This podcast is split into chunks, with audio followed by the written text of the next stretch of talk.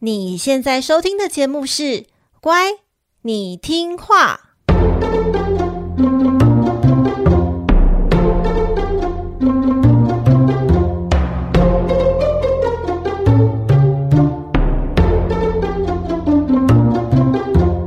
每集介绍一则故事加一幅名画，从故事的关键找出欣赏艺术的线索。只要听懂故事，就能够看懂名画。现在跟着我们一起乖乖听话。大家好，我是葵花子，欢迎收听《乖，你听话》。每集介绍一则故事加一幅名画，希望你听懂故事就能够看懂名画。Hello，大家，这集只有葵花子哦。因为米奇小姐在这集录音的当天哦，疑似二度确诊，目前还在观望中。但为了他的健康着想，所以呢，请他多多休息。这集呀、啊，就由葵花籽一个人独挑大梁。如果你感觉我一个人在尬笑或者是自言自语，请你自动忽略，不要戳破好吗？上周天气突然变得好冷哦。葵花子去打第二次追加剂的那天一大早，突然严重过敏，然后就一直狂打喷嚏呀、流鼻水啊，然后没讲几句话就开始哈啾哈啾，真的超难过的。就连我在家低头捡个笔，我想说奇怪，怎么有水滴到地板？结果发现那根本是我自己的鼻水啊，实在是有够烦的。有过敏症的朋友一定懂我在说什么，但现在我的鼻子说他已经接受冬天来的事实，所以又可以正常录音了。上集节目尾声有请大家帮忙在 Apple Podcast 评分，果然如预料的，我们没有收到当初给节目一星复评的朋友们的建议，但我想也是啦，因为通常给完复评就不会想要再听了嘛，所以这件事情也是可以想象的。那就祝福他们一路好走，慢走不送喽。但是呢，很高兴的是，节目增加了十几个评分，而且大部分是五星，只有少数几个是四分以下的。嗯，这代表齁，做人果然不能太贪心，就是。不要想要讨好所有人，我就就做到自己问心无愧就好。更何况还有很多很多喜欢节目的小乖乖，其实我有你们就满足了。那呢，我要在这里深深的向所有给过节目五星评分的小乖乖，还有最近留言的听众朋友们说声谢谢。有米兜里 A A A A C 大肚皮妈妈，Rody 林 J B B 六七八九又宕机了，什么东西又宕机了？是 Spotify 吗？还是什么？还有食勇者 Mia Zhang，感谢你们的回馈哦。上集的节目，我们正式进入了新约圣经的主题，分享了天使报喜和玛利亚圣灵感孕的故事。被迫中奖的玛利亚顺从了上帝的旨意，她以处女之身怀了上帝耶和华的唯一儿子耶稣，然后呢，代求嫁给同村的未婚夫木匠约瑟。接下来关于耶稣诞生的故事，只记载于新约圣经中的马太福音，就让我们一起来听听耶稣宝宝的诞生经过吧。玛利亚嫁给约瑟的几个月之后。罗马帝国的皇帝奥古斯都宣布要进行全国的人口普查，于是呢，他下令所有百姓回到原户籍地去登记户口。这边我再帮大家快速复习一下这个时代背景。当时犹太人定居的地区呢，其实已经被罗马帝国给征服了，但是呢，罗马皇帝将这一区的管理权交给了大希律王。让原本的犹太王国成为罗马帝国境内的自治国。约瑟呢，和新婚太太，也就是我们的孕妇玛利亚，当时呢是住在拿撒勒这个小村庄。约瑟是大卫王的后裔，收到命令之后，夫妻两便一起返回到大卫王的故乡伯利恒来报户口。他们抵达伯利恒的当天呢，玛利亚的肚子就这么的刚好开始宫缩阵痛。不巧的是，当地的人家没有空的房间，于是玛利亚只好将就在马槽旁生产。所幸呢，生产过程母子均安，玛利亚就将新生的小婴儿用布包起来，放在马槽里面。那个马槽哈、就是一种供马吃饲料还有饮水的容器啦。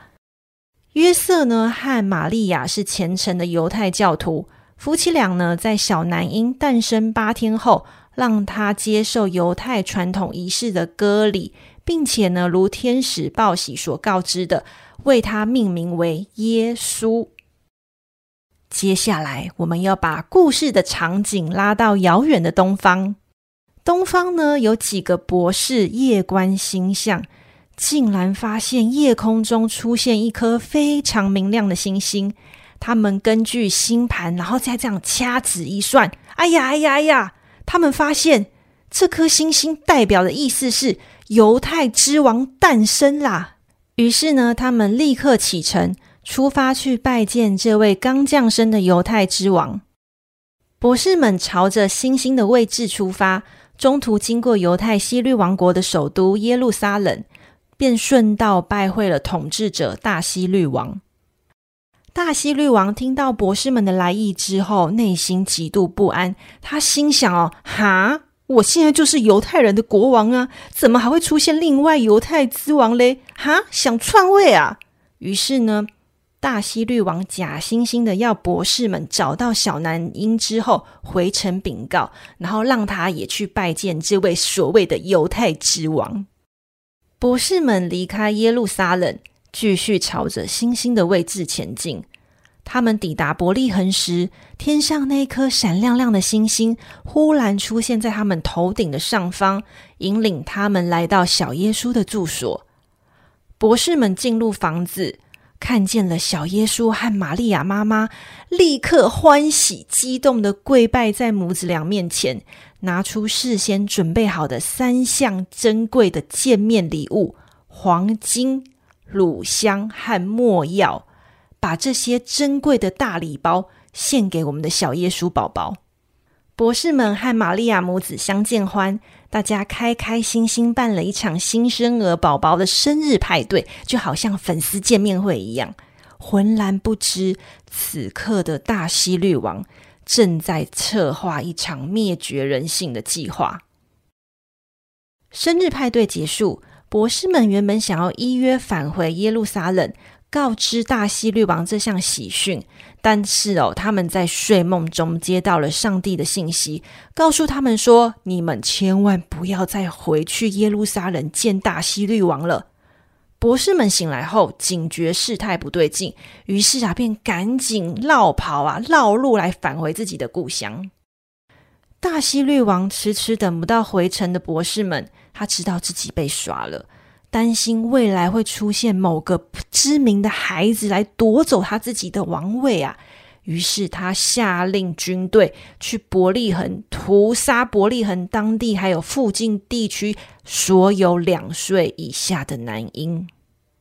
大希律王的残酷命令一下，天使再度出现在约瑟的梦里，嘱咐他啊，赶快带着全家逃往埃及去吧。被睡梦惊醒的约瑟，当天晚上就带着妻儿逃离了伯利恒。而约瑟逃走没多久呢，大希律王的传令也来到了伯利恒，军队们开始逐家逐户的搜查两岁以下的男婴。而这个屠杀男婴的残酷暴行，使得伯利恒所有家庭一夕之间陷入了极度的恐慌和哀伤。至于逃到埃及的约瑟一家呢，他们一直待在人生地不熟的埃及。这个时候，哈，东方博士们送给小耶稣宝宝的礼物就派上用场了。这些珍贵的礼物能够变现来资助他们的生活。他们一直待在埃及，直到天使再度出现在约瑟的梦里，通知大希律王去世的消息。约瑟一家才回到他们原本居住的拿撒勒小村庄，重新生活。而这一段故事啊，就是圣经记载小耶稣宝宝的诞生经过。大希律王下令执行的伯利恒杀婴惨案，是一场罪大恶极的冷血暴行。但是哈，根据相关历史考古研究显示哦，除了马太福音这一本书，并没有其他历史资料记录过这一件杀婴案，因此这个案件的真实性有待商榷。大希律王掌管犹太领地超过三十年，历史上的他哦，的确是以残暴著称啦。但是呢，他也不是说哈，全部都是做一些很暴力、很冷血的行为，像是哦，他有遗留下令人赞叹的建筑学和工程学方面的功绩，甚至做过一些好事。例如哦，在公元前十二年，他就为希腊提供财政上的资源，使奥林匹克运动会能继续营运。而且呢，他也曾经被选为奥运会主席哦，是不是有点拽？有点还蛮厉害的吼、耶稣的诞生不只对基督徒是一件头等大事，其实哦也深深影响我们现代的生活。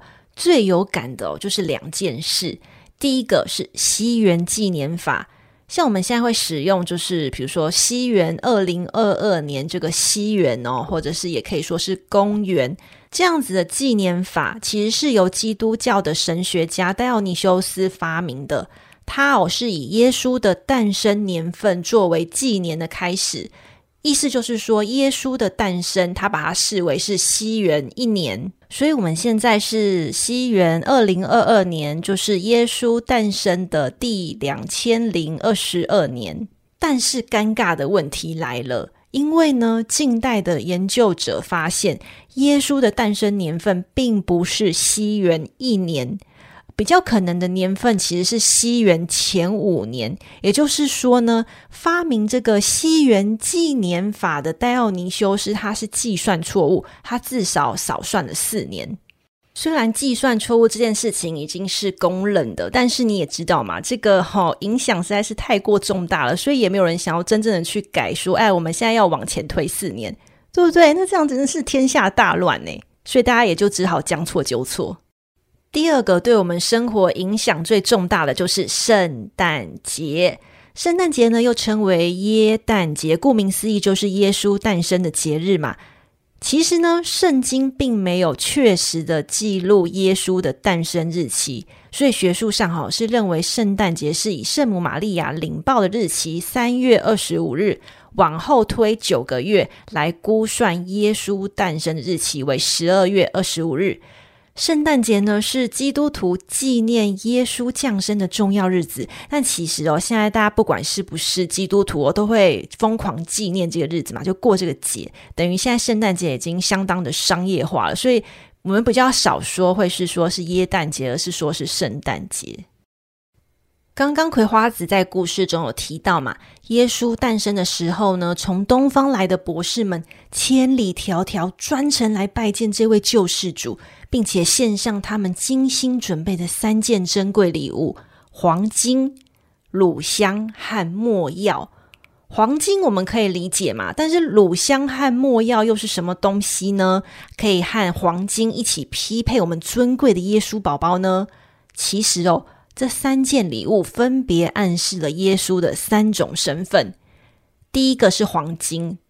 黄金是金属之王，它非常的尊荣又富贵，因此哦，就代表了耶稣犹太之王这样子的国王身份。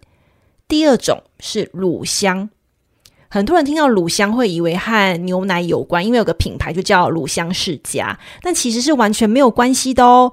乳香啊，它是一种叫做乳香木的树木所流出来的树枝，燃烧的时候会发出很香的气息。这个气息啊，因为可以安定人心，因此常常用在献祭等宗教仪式。因此，乳香就代表耶稣作为神与人的沟通桥梁，就像祭司这样子的身份。第三个是没药，没药呢，就是这个写法是没有的没，然后药物的药，但那个字念没，没药。没药呢，也是一种叫做没药树的树木所流出来的树枝，它可以当做香料，也可以当做药剂使用。因此呢，没药就代表了耶稣，就像医生一样的救世者身份。乳香和没药的功能不只是这样子哦，它还有很多对人体的身心有益的功效。但是哦，因为它的产量非常的稀少，因此更显得它很珍贵。我只能说哈、哦，这个博士们简直就是送礼达人，真的是送给耶稣宝宝的礼物，非常的有意涵、有品味。噔噔噔噔，接下来我们要突然安插一下这个工商服务时间，哎，请不要快转跳过啊，因为这一次要介绍的东西很特别。这一次要介绍的东西是葵花子自己第一次主动写信给厂商提案的，我希望可以在节目中向大家介绍。这个厂商呢，叫做童颜有机。童就是儿童的童，然后颜值的颜，童颜，然后有机，有机就是那个有机食物的那个有机。这是台湾本土 MIT 天然有机的保养品牌。之所以想推荐齁，是因为我自己是他们家的长期使用者，而且我固定会回购的商品正是乳香系列和没药系列的面膜。所以我在准备这一集节目内容时，一看到没药和乳香，我立刻觉得哇，超有亲切感的。于是啊，就赶快写了一封自我推荐信，然后想说是不是可以可以帮小乖乖这样争取福利。那童颜有机很大方的说：“OK，没问题，给福利。”那至于福利是什么哈，我等一下再来说。童颜有机的品牌名哦，直接打出“有机”两个字哦，就代表他们家强项就是主攻研发天然。安全有效的保养品，其实这种介绍相当的空泛，因为很多品牌都嘛宣称自己在做这件事情，但是他们家不是口说无凭。因为哦，全产品除了不添加人工香精、酒精、细磷与争议性的防腐剂，他们还将每样产品，注意哦，是每样产品都会送检 EWG 美国环境工作组织和 COSMOS 欧盟天然油漆认证，所以他们上架贩售的每样产品都要求这两项国际双认证的把关。这两项认证除了要求对人体友善，也要求对环境友善。我这边哈就不跟大家啰嗦这个标准有多严格了，因为官网上都有公开透明的资讯，有兴趣的话大家可以自己上网看。那他们呢会每年都更新认证资料库，有机认证单位也会固定访厂来抽验。所以品牌必须要一直维持在这样子的高标准，才能说自己是真正的天然和安全。OK，天然和安全有专业认证确认过了，但是呢，保养品有没有效才是各位爱美男性和女性关心的大重点吧？葵花子刚刚有说哈，我固定会回购的是他们家乳香系列和没药系列的面膜。乳香和没药呢，原本是树木留下的树枝，但是现在技术已经可以从中萃取出植物的精油，所以这两个系列的保养品就分别使用了乳香还有没药的有机精油。乳香和没药这两种成分各有什么功用呢？又要怎么挑选呢？其实哦，乳香最有名的功用就是抗老，它有紧致肌肤、抚平皱纹的功效。尤其哦，乳香有一种很稳重的木质调的香气。那葵花子刚刚有说嘛，在古代呢，乳香本来就是常常用在献祭等宗教仪式的焚香使用，因此它除了抚平你的皱纹，也可以安抚烦闷的心灵。所以乳香也有“精油之王”的美名。童颜有机目前主推的乳香产品主要有四款。我每次讲到乳香，就好想喝牛奶，有怎么办？但其实不是，它就是真的是抗老的，抗老、抚平皱纹、安抚心灵。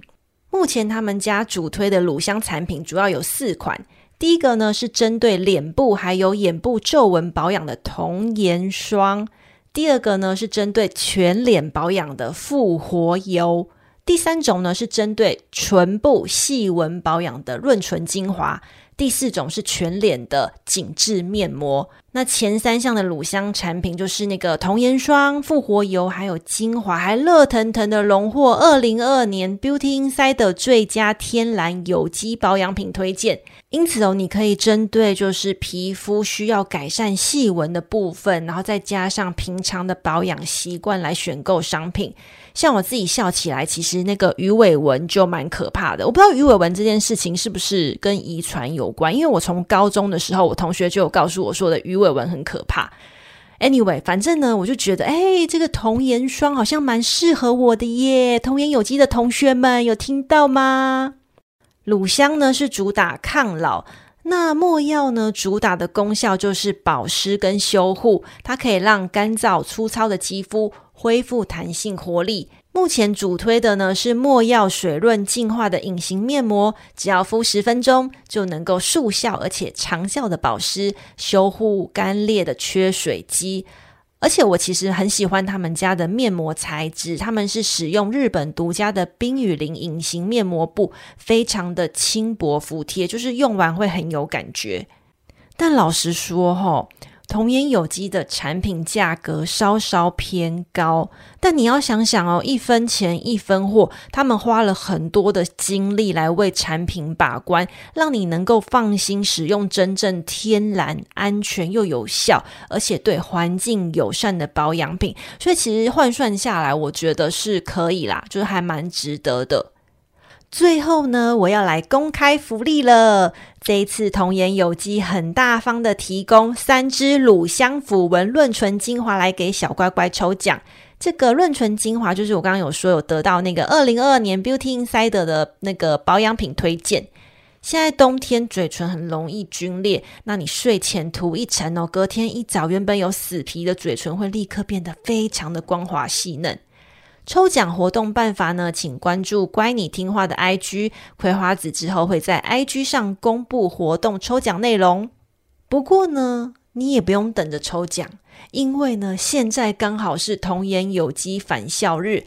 返校日期间呢，就是从十月二十日到十一月二十一，整整一个月，全馆优惠八折，单笔消费满千再赠送有机精油面膜。双十一当天下单还有免运优惠哦。返校日的专属链接就放在本集 Podcast 的资讯栏里，上面还有其他的限定优惠。我都是趁返校日的时候来补货，就是他们家的商品。那除了我自己会省省的用，然后呢，我也会趁这个时候来孝敬一下我妈妈还有我婆婆。哎，你不觉得讲着讲着，突然觉得天哪，我不就是那个博士吗？因为我除了送不出黄金之外，其实我送给我妈还有我婆婆的乳香和没药，不就是当年博士送给耶稣宝宝的礼物啊？如果你想要感受一下这个乳香和没药的奢华感和珍贵感，闻一下当年耶稣宝宝闻到的香味，请不要错过童颜有机返校日的折扣期限哦！噔噔噔噔，好，工商结束，让我们回到今天的主题：耶稣诞生。耶稣诞生呢？这主题的艺术表现手法大致分成三种。第一种是圣母子肖像，第二种是耶稣诞生于马槽，第三种是东方三博士来朝，朝圣的朝。圣母子肖像的作品不胜枚举，不用我多说，大家一定能够分辨。简单来说，就是一位年轻妈妈抱着一位小男婴，然后背景有很多小天使啊、神圣光圈啊，然后白鸽啊，这些感觉很神圣的配件。所以今天要分享的艺术主题是三博士来朝。其实哦，新约圣经没有仔细描述故事中的博士到底是谁，实际人数又有几位，因此呢，神学家只好根据故事所提及的三件礼物推测是三位博士。历来哦，对于博士的真实身份更是莫衷一是。大部分的看法都是认为他们是善于占星的异教神职人员，或者是魔法师，因为博士的英文叫做 Magic，所以又跟 magic 魔法有非常密切的关系。所以普遍来说，博士就是魔法师。说到这个，其实我有一个很大胆的联想，想要跟大家讨论。然后，而且我也不知道这个大胆的联想，网络上有没有人讨论过？漫威宇宙的魔法师奇异博士 Doctor Strange，那个 Doctor 啊，其实是可以指医师，也可以指博士。那我觉得中文翻译使用“博士”这个词，应该是有呼应到圣经里这个博士的用法，因为呢，他们同样都会使用古代的秘术的魔法师。所以我就会觉得啊，这个奇异的博士跟这个圣经的三博士来朝，应该是有很大的关联。不过哈，这是我自己的脑补，想说来跟大家分享一下啊。如果你有觉得说，哎，我说的好像有问题，或者是你也觉得，哎呀，好像是真的是这样子，我们可以在 IG 上来讨论。东方三博士来朝的艺术主题是从西元二世纪开始发展，至今啊，仍以不同的艺术形式来表现。尤其在文艺复兴的时候呢，几乎整个欧洲的艺术赞助人和画家都非常的热爱这个故事，祭坛画、壁画、油画等等，超级多。今天要大家看的作品呢，来自十五世纪晚期意大利文艺复兴的波提切利的作品《东方三博士来朝》。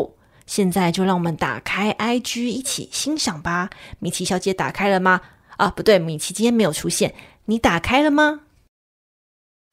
十五世纪晚期的意大利呢，是属于文艺复兴第二代艺术家的时代。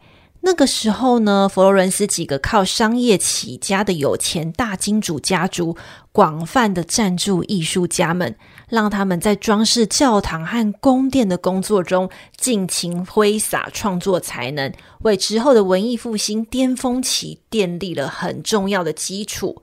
By the way，所谓的巅峰期呢，指的就是米开朗基罗啊、达文西、拉斐尔这些超级变态的绝世天才吼。在这几个大金主中呢，佛罗伦斯的美第奇家族最为显赫。他们呢、啊，绝对是历史上最多金、最伟大又最有热忱的艺术赞助主。而其中一位呢，被他们扶植发迹的艺术家，就是画出春和维纳斯的诞生的波提切利。波提切利一生中啊，被委托绘制《东方三博士来朝》至少七次。我们今天要介绍的是他一四七六年完成的作品《东方三博士来朝》。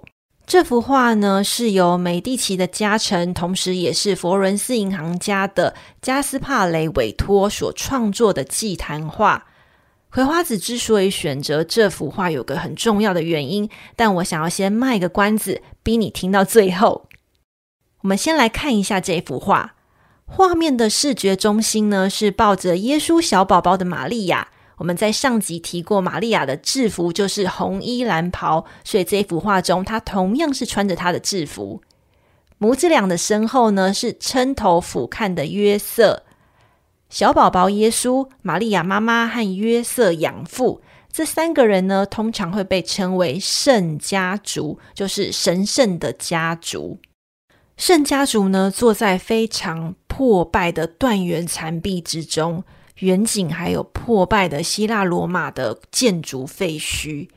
你可能会有点疑惑，诶，耶稣诞生的场景不是应该要在金碧辉煌的神圣大殿吗？为什么要选这种废墟风的破烂建筑嘞？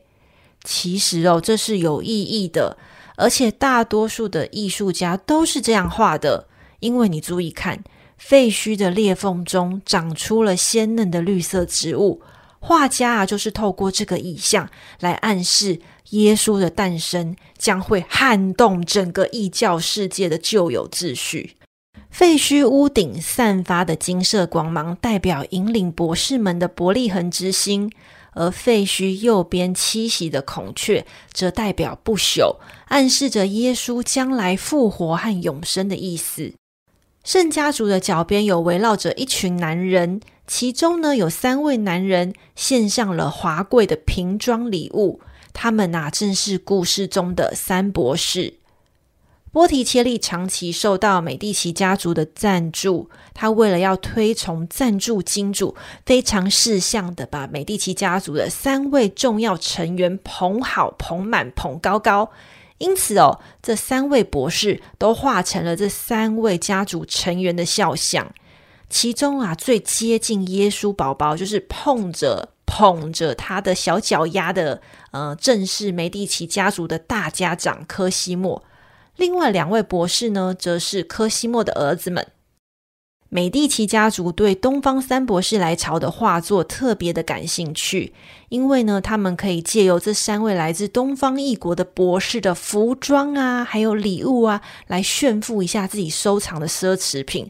因为啊，通常在画这个主题的时候，里面出现的服装还有礼物的盒子啊，大多是金主本人的私人收藏，所以他可以借由这幅画来告诉大家说：“诶，他们手上拿的东西，我有真品哦，大家可以来看看我有多么的喝呀。”另外一个原因哦，是他们家族的许多男性都是博士兄弟会的成员。这个博士兄弟会啊，会在每三年一次的主显节盛大来举办游行活动，然后亲自来扮演三博士寻访耶稣的旅程。